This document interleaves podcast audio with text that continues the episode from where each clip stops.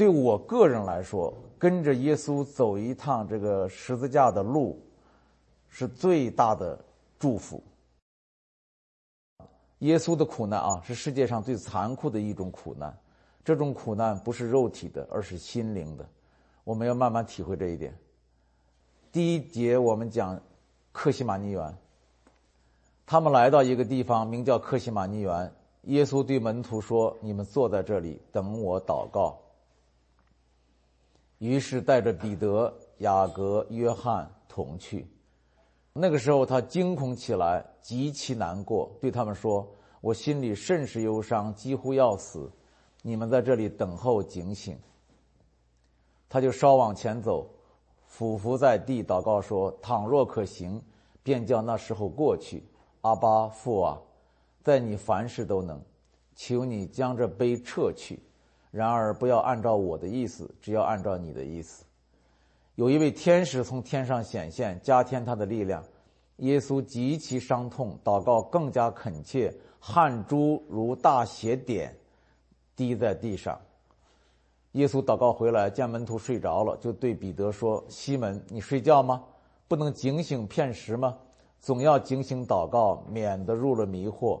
你们心灵固然愿意，肉体却软弱了。”耶稣又去祷告，说的话还是与先前一样。又来见他们睡着了，因为他们的眼睛甚是困倦，他们也不知道怎么回答。耶稣第三次来对他们说：“现在你们仍然睡觉安歇吗？够了，时候到了。看呐，人子被卖在罪人手里了。起来，我们走吧。看呐，那卖我的人进了。你可以看得出耶稣的惊恐，这是很重要的一件事。”连耶稣都是这样。耶稣知道自己上十字架的时候到了，虽然他预先就有心理准备，但事到临头，作为一个肉身的人，有完全的人性的人，他不能不惊恐，不能不难过，不能不忧伤，甚至是极其伤痛，几乎要死，汗珠像大雪点滴在地上。据专家来解释，汗珠像大血点一样。流出来，是因为毛细血管因压力过大而破裂。啊，因为这个皮肤上有很多毛细血管，破裂了以后，那个汗就就着血流下来。这么惨烈的痛苦，完全是心灵上的。你们知道，这是心灵的痛苦，因为那个时候耶稣肉身的痛苦还没有来临，还没有鞭子抽他。没有钉十字架。此时此刻的耶稣，让我们看见一个活生生苦难中的人。一个人在苦难中会不会惊恐啊？会不会难过？会不会忧伤啊？啊！耶稣说会的。耶稣说：“我都会，你们更会。”因为我们常常想象一个有坚强的灵性、有坚强的信仰、灵命越高的人，他就越不痛苦。属灵属灵嘛，说属灵人就是要平安呐，不会难过，不会忧伤，不会惊恐。错了，耶稣也竟然这么惊恐，这么难过，这么忧伤，几乎要死。你知道，这对我们苦难中的人来说是多么大的安慰。我经常这样，我痛苦的时候、难受的时候、睡不着觉的时候，有时候祷告说：“神呐，你让我睡觉。”我就想，耶稣也有睡不着的时候，他彻夜祷告。你们知道，有时候。他整宿祷告神，啊，就我们软弱，他都经历过，他在体会我们的软弱。耶稣以他的痛苦为我们的一切痛苦垫了底。他在人间尚且如此，何况我们呢？圣洁者尚且如此，何况我们这些污秽者？啊，信心的创始成终者尚且如此，何况我们这些小信的人？所以神不嫌弃我们软弱，一定要知道这一点。连彼得三次不认耶稣，耶稣都没有责备他一个字儿。你们知道？他只问他：“你爱我吗？”所以我的体会是这样哈：软弱，神并不嫌弃你，但是你要爱神。这是两个概念哈。我爱神，但是不等于我不软弱。啊，我软弱。但是我还可以爱神。保罗也是这样，在软弱的时候反而更爱神，更靠神，靠着神得刚强。小孩是软弱的，但是小孩子是靠父母的，是爱父母的。当然，耶稣没有停留在惊恐和忧伤，而是转眼之间就仰望天父，他就稍往前走，伏伏在地祷告。然而，事情更残酷了，似乎。为什么这么说呢？因为耶稣一次比一次迫切的祷告，一连三次，天父却一直沉默不语。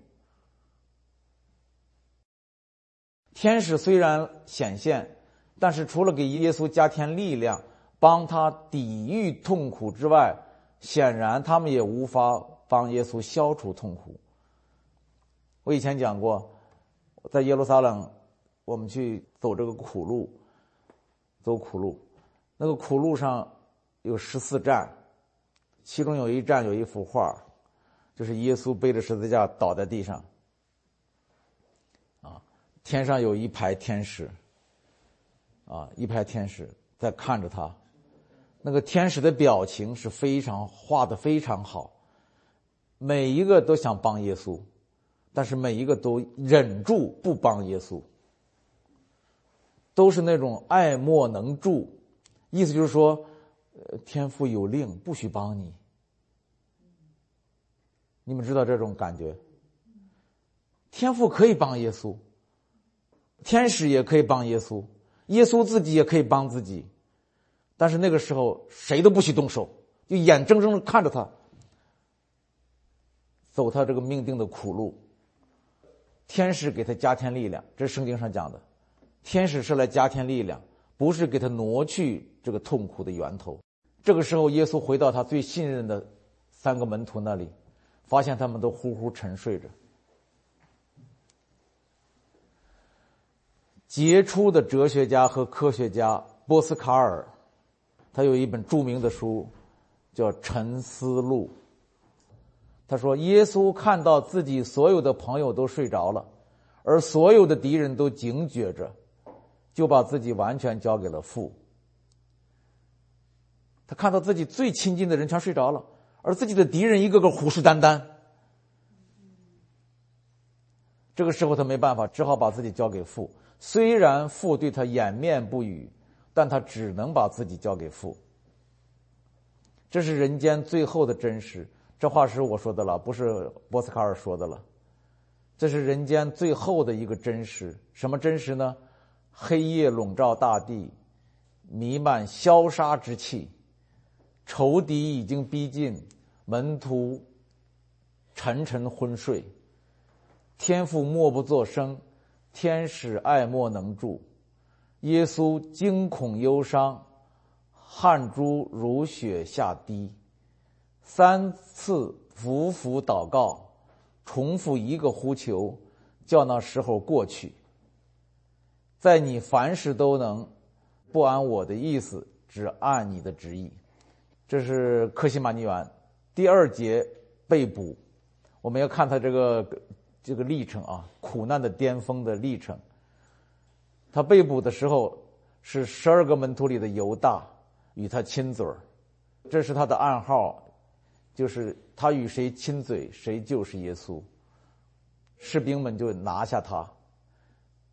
彼得拔出刀，将大祭司的仆人砍了一刀。耶稣对他说：“收刀入鞘吧，凡动刀的必死在刀下。我父所给我的那杯，我岂可不喝呢？”耶稣对门徒说。你想我不能求我父现在为我差遣十二营多天使来吗？但是到了这个地步，由他们吧。这些话说明一点：耶稣是自己主动的舍弃的，是天父的旨意，是耶稣的顺服。耶稣说：“黑暗掌权了，但这一切的事成就，为要应验先知的话。”当下门徒都离开他逃走了，这就是他被抓的那一刻所发生的主要的事情。被一个日夜跟从在自己身边的门徒所出卖，这种滋味多么苦涩，我们很难想象，是吧？除非我们经历了犹大是管钱的，啊，那是大家都信赖的一个人。没想到他悄悄的用三十两银子就把万主之主给卖了，而且你知道，他用亲吻来出卖耶稣，你知道这个含义多深吗？那亲吻你的是卖你的，所以弟兄姐妹，我们每个人都记住这一点 那卖你的人要用亲吻来卖你，人间的事儿竟然可以卑劣到如此程度，人类的心竟然可以险恶到如此程度。耶稣早就知道这一点，他知道人心里所存的，所以当犹大用亲吻为记号出卖他的时候，他从容的说了一句话：“朋友，你来要做的事儿就做吧。”这个话说的多从容，朋友。你想卖我卖吧，就是这个意思。做你的事儿吧，因为耶稣知道这是他的命定，所以他制止了门徒的反抗，他也不求助于天父的全能，而是把自己交在罪人手里。所以他说：“黑夜掌权了，圣人落入罪人手中了，门徒们都离开他逃走了，他孤零零的一个人被士兵们带入了黑暗当中。”第三节审问，我们一起来看看耶稣怎么被审问的。耶稣受到了双重的审判，就是宗教的审判和政治的审判。这两个审判我们要分开啊。宗教审判在先，具有实质性；政治审判在后，仅具有形式性。宗教审判在大祭司的院子里进行，大祭司站起来对耶稣说：“你什么都不回答吗？”耶稣不言语。大祭司对他说：“我指着永生神叫你起誓，告诉我们你是神的儿子，基督不是。”耶稣说：“我是。你们必看见人子坐在那全能者的右边，驾着天上的云降临。”大祭司就撕开衣服说：“我们何必再用见证人呢？你们已经听见他说着健忘的话了。你们的意见如何？”他们都定他该死的罪。啊。这就是宗教的审判。宗教的审判不需要别的证据，他只要证明你不合乎他的律法，不合乎他们的传统，就是了。自称神的儿子，这在犹太人来说这是不可饶恕的事情。当时耶路撒冷在罗马帝国统治下，宗教领袖们虽然有权对耶稣进行宗教定罪，但是却无权处死耶稣。他们为了杀害耶稣，需要借助于罗马执政官比拉多的政治审判。以下就是政治审判的过程。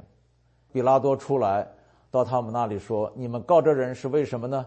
他们回答说：“这人若不是作恶的，我们就不会把他交给你。”你们注意哈，比拉多说：“你们自己带他去，按照你们的律法审问他吧。”犹太人说：“我们没有杀人的权柄啊。”意思就是说，我们审判就杀不了他，只有借助于你的手才能杀他。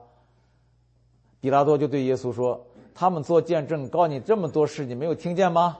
耶稣仍不回答，连一句话都不说，以至于巡抚甚觉稀奇呀。然后问他说：“你是犹太人的王吗？”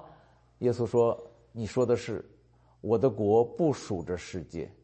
我的国若属这世界，我的臣仆必要征战。”啊！只是我的国不属这世界。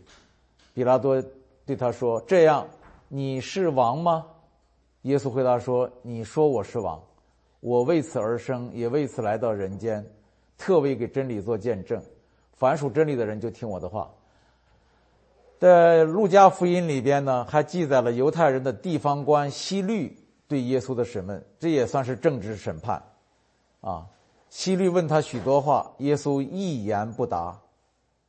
啊，这个文士和祭司长都极力的告耶稣，等等等等。在这个审判的记录中，大家注意哈，出现最多的一句话是，是什么？在这两种审判的记录中，出现最多的一句话是什么？耶稣不回答，出现了四次。耶稣不回答，这个不回答其实。很容易，非常容易理解。回答了也没用。一点用都没有。我如果认准了这前面是一头驴，我还跟他辩论什么呢？因为时候到了，因为命定之中，耶稣一切都知道。耶稣知道，如果黑夜掌权了，申辩有什么意义呢？如果这是天父的旨意，又为什么要申辩呢？但是有两次耶稣开了口，一次是面对宗教审判，他开了口，承认他是神的儿子；还有一次就是在政治审判的时候，政治审判的时候，他否认自己要称王的政治罪名，宣告他的国不属于这个世界。啊，这是我们看到两种审判啊，两种审判。然后接下来我们看这两种审判给他的罪名，第四节罪名。世界上没有任何一个领域比宗教这个领域更擅长论断和定罪了。我在宗教外待了三十六年，在宗教内也越来越久了日子。我发现所有的领域定罪的那个那个专断性、那个权威性、残酷性。都比不上宗教领域，因为宗教领域可以以神的名义，这很简单的道理，对吧？呃，这个其他的领域，政治领域、经济领域、文化领域，它都是以人的名义。历史上最独断专行的政权，也不曾像神权一样草率行事和草菅人命。这个我不用多讲，两千年教会历史非常清楚，神权。在欧洲中世纪黑暗时代，哦，那个东西比政权要可恶的多得多。那个时候，政权是奴仆，神权才是主人。各种宗教中死于这种草率和残酷的人不计其数。两千年前，耶稣面对的情况比今天更恶劣，顽固守旧的宗教实力，捏造事实，伪造证据。恶意歪曲耶稣的言行，证明耶稣不仅是宗教的异端，更是政府的敌人，以便借助于政府之手将他处死。宗教领袖们为耶稣罗列的罪名如下：第一，亵渎罪。圣经记载啊，犹太人说，按照我们的律法，他是该死的，因他以自己为神的儿子。然后呢？祭司长和全公会寻找假见证，控告耶稣，要治死他。有两个人说，他曾说我要拆毁神的殿，三日内又建造起来。耶稣说的是，约翰福音后来解释说，是以他的身体为殿。第二个罪名，作恶罪。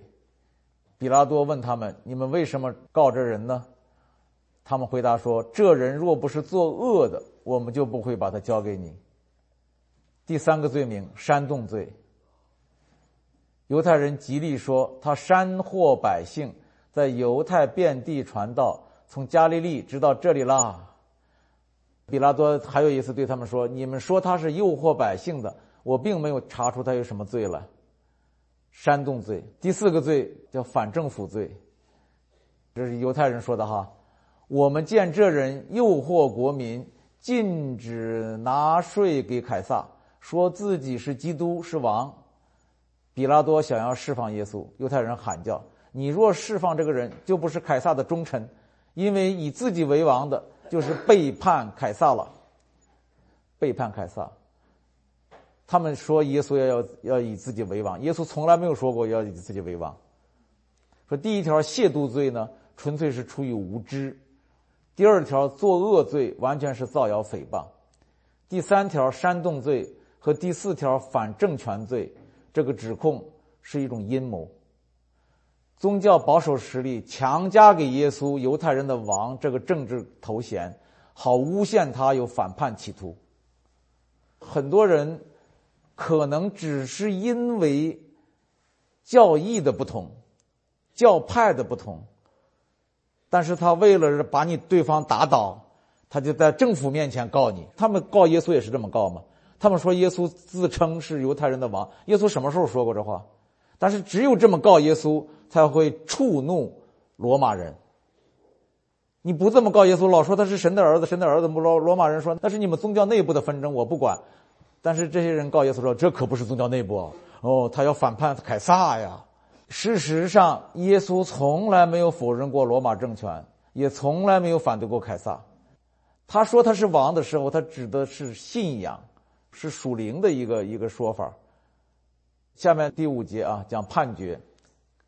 四福音书的记载一致表明，杀死耶稣的凶手不是政权，是宗教，不是比拉多，不是希律，是宗教领袖们。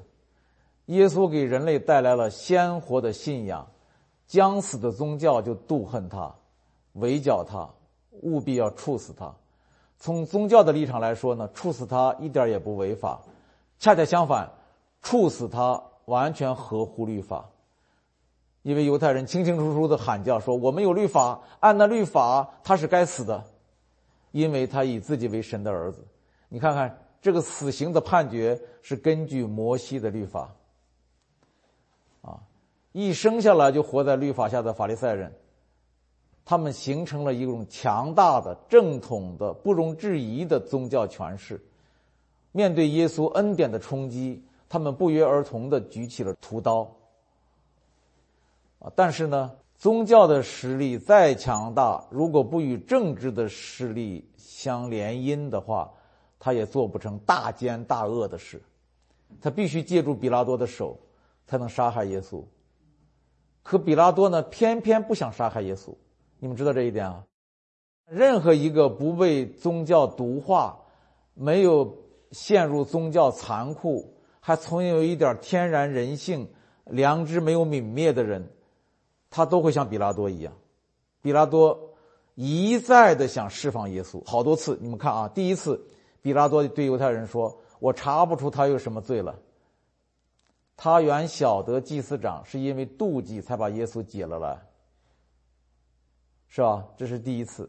第二次，比拉多说：“你们有个规矩，在逾越节要我释放一个人，你们要我释放你们的犹太人的王吗？就是耶稣吗？”那明显就是暗示他们，我可以放他的。你知道他们的回应是什么？放了巴拉巴，杀人犯，不要放这个人，不要放这个好人，有着有大恩典、大慈爱、大真理、大能力，不管他有什么大的，他只要妨碍了我们的利益、我们的宗教利益，杀死他。第三次，比拉多对众人说：“我带他出来见你们，叫你们知道，我查不出他有什么罪了。”这是第三、第四次，比拉多见说也无济于事，反要生乱，就拿水在众人面前洗手，说：“流着一人的血，罪不在我，你们承担吧。”你看，四次，比拉多一次一次、一次一次，到最后金盆洗手。你知道那个《耶稣受难记》那里边就有这个镜头，犹太人喊：“钉死他，钉死他！”然后有一句词是。这人的血归到我们和我们的子孙头上，这是犹太人的话。结果这个东西出来以后呢，这个 Mel Gibson 哈导演收到了犹太人的抗议，犹太人的工会建议他把这句话删掉，他坚持不删。这是约翰福音的记载嘛？但是犹太人听了扎心。归到我们和我们的子子孙身身上，他们立刻联想到希特勒杀犹太人，他们正找不到原因呢。为什么我们这么多苦难？当时真的是这样，你你要注意，是比拉多洗了手，杀这人罪不在我，有责任你们承担，是这个意思。结果他们就接过这个这个这个咒诅来了。我们来看看啊，宗教领袖们是怎么回应这个政府官员的良知的。我们看看这个上帝的选民犹太人是怎么回应一个外邦人的善良。祭司长跟长老挑唆众人，求释放巴拉巴，灭掉耶稣，这就是犹太人的回应，这就是宗教的回应，放了杀人犯，灭掉耶稣。众人极力喊着说：“钉他十字架。”比拉多说：“我可以把你们的王钉十字架吗？”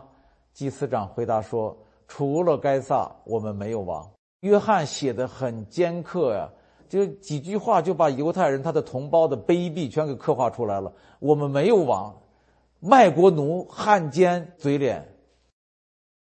我们的王就是凯撒，有这么说的吗？就像我们中国人喊我们中国人没有领袖，我们的领袖就是东条英机。于是比拉多将耶稣交给他们去钉十字架。还有比这更残酷、更卑劣、更令人心寒的一幕吗？然而这一幕不是很真实、很熟悉，在人间司空见惯吗？我们经常看到这种情况，到处都有背叛者，啊，到处都有诬陷者。第六节受刑，我们讲到耶稣的受刑。比拉多释放巴拉巴，把耶稣鞭打了，叫人钉十字架。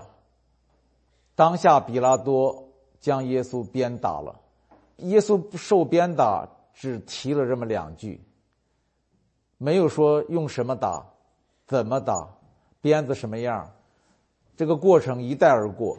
但是实际上，我们真的难以想象那个时候鞭打一个死刑犯是多么残忍。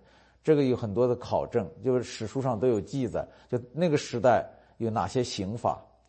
那个鞭子是带钩的鞭子，带钢丝钩的，一鞭子下去就是一串肉撕下来。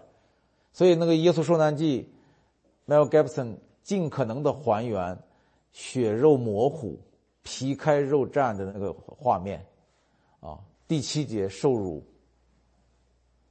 魔鬼不仅用带钩的鞭子将耶稣的肉身抽得血肉模糊，魔鬼还利用人们的愚昧的虔诚，一鞭子一鞭子抽他的心。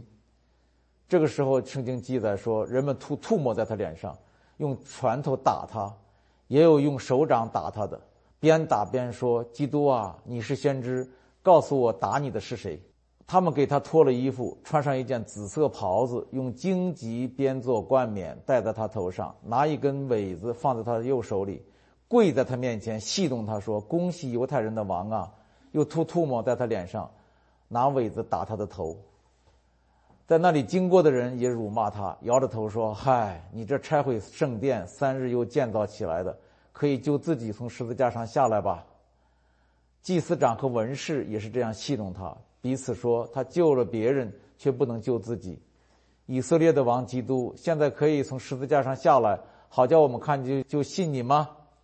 那和他同钉的人中有一个也讥笑他：“你不是基督吗？可以救自己和我们吧？”你看，四面八方的声音全是嘲弄、讥笑、侮辱的声音，伴随着唾沫一起飞过来，要将耶稣淹没。耶稣的仁慈跟恩惠，他们不是不知道，他们当年跟着耶稣成千上万的人，耶稣轰动了全以色列，他们都知道耶稣多好、多爱、多恩。可是，一旦耶稣被定罪，一旦耶稣落难了，人们突然骤变，变得这么无情，这么邪恶。我想，上帝一定是想借着这件事，让我们看见，我们一旦偏离了耶稣，一旦投入宗教的狂热，一旦只剩下律法的虔诚，会怎样以替天行道的正义感，做出人类最可耻、最可悲的行为。你们知道最近新西兰那个那个枪击案？中国大陆有一个年轻的老师叫袁腾飞，是吧？讲历史的，他连着讲了两讲，讲这个新西兰的这个枪杀案。他这两讲我听了以后很难过，为什么呢？因为他都指向了宗教。